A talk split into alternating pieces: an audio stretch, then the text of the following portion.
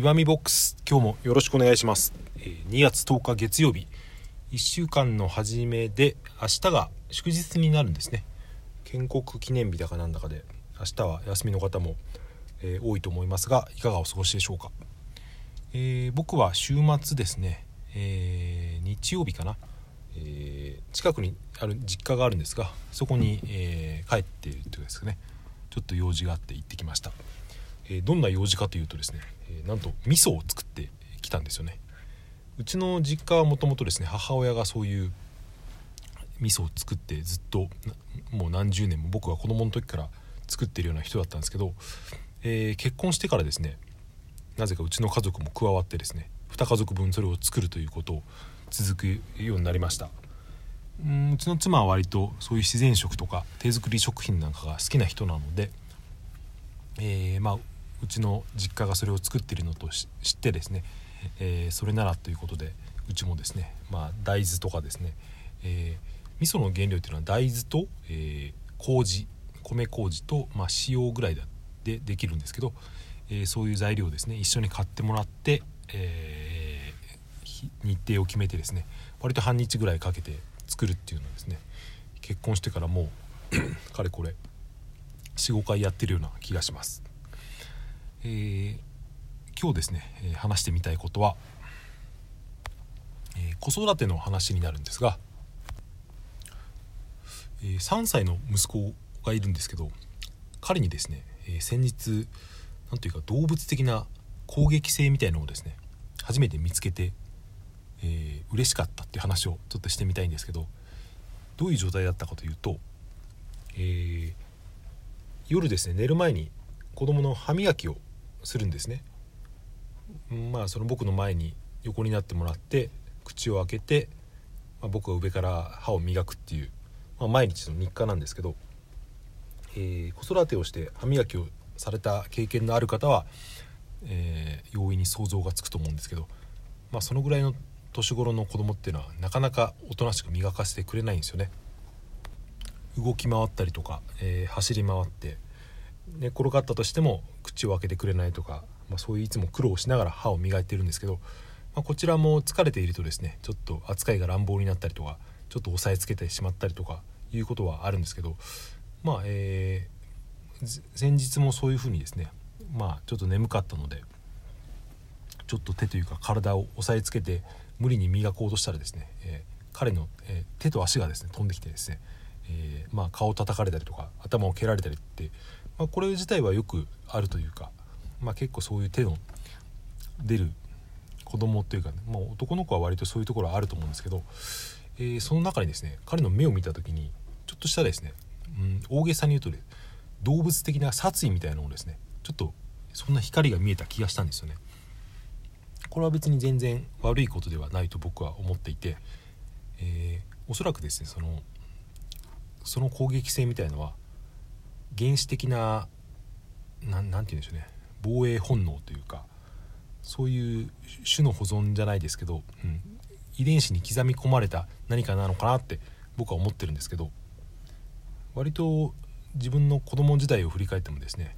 友達とかそういう結構気の強い人間にはそういう目をする人がいたんですよね。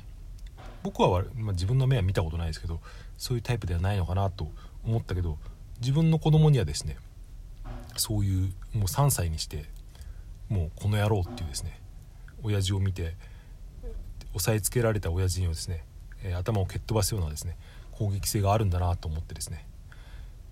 まあこれがもう少し力が強くなって5歳とか6歳とかそのぐらいになって力いっぱい顔を引っ叩かれたらそれは結構悲惨なことになると思いますけどまあ、えーそれまでにはなんとか社会性とかですね、えー知恵を身につけてもらってそのパワーを別の分野に向けてもらえればいいとは思思っていて、まあ、それこそが親の役割だとは僕は思うんですけど今思いつきで、えーいろいろ喋ってますけどうーん変な話ですけどこのですね、えーオスが特に強く持っているようなこの動物的な原始的な殺意みたいのはおそらく、根っこのところでは僕らが自由を求める心となんとなくつながってる気がするんですよね。うん、そういうですね動物とか生物が他の生物に対して攻撃攻撃的になる時っていうのは大体その自分の自由が脅かされそうになった時とかもしくは自分の生命が脅かされそうになった時に、えー、そういう反射的にそういう反応が出ると思うんですけどうん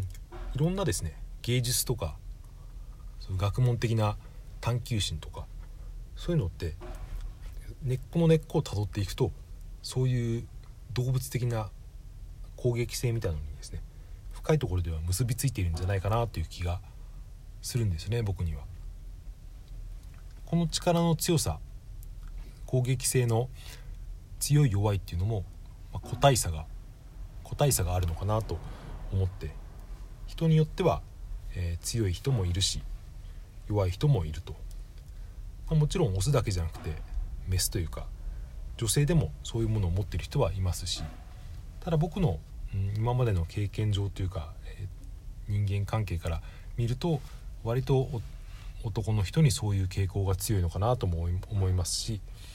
なんとなくですけど長男にですねそういう攻撃性が強い人間が多い気はしています。僕自身は次男なんですけど、まあ、自分の兄貴の方がそういうですね、えー、瞬発力というか攻撃性みたいなのは強い気がしますし僕の息子もまあ一応長男にはなるのでそういう部分があるのかなと思ってですね、えー、そういった攻撃性が3歳にして芽生えてきたことがですねまあ、えー、蹴られた頭は痛かったんですけど、まあ、ちょっと嬉しかったなっていう、えー、話でした、まあ、最後に繰り返しになりますけど親の役割っていうのはこの芽生えてきた攻撃性とかそういう瞬発力みたいのをいかにですねその社会性を持たせて、うん、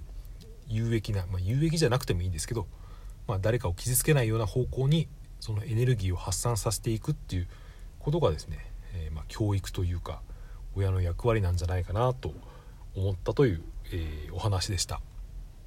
えー、明日また祭日になってうーん収録できるかどうかは分かりませんがなるべく短くてもいいです。いいからですね。隙間時間を見つけてこうやって喋っていけば自分のトレーニングにもなるのかななんて、え思ったりしています、えそれでは今日はこれで終わりにしたいと思います。聞いていただいてありがとうございました、えさようなら。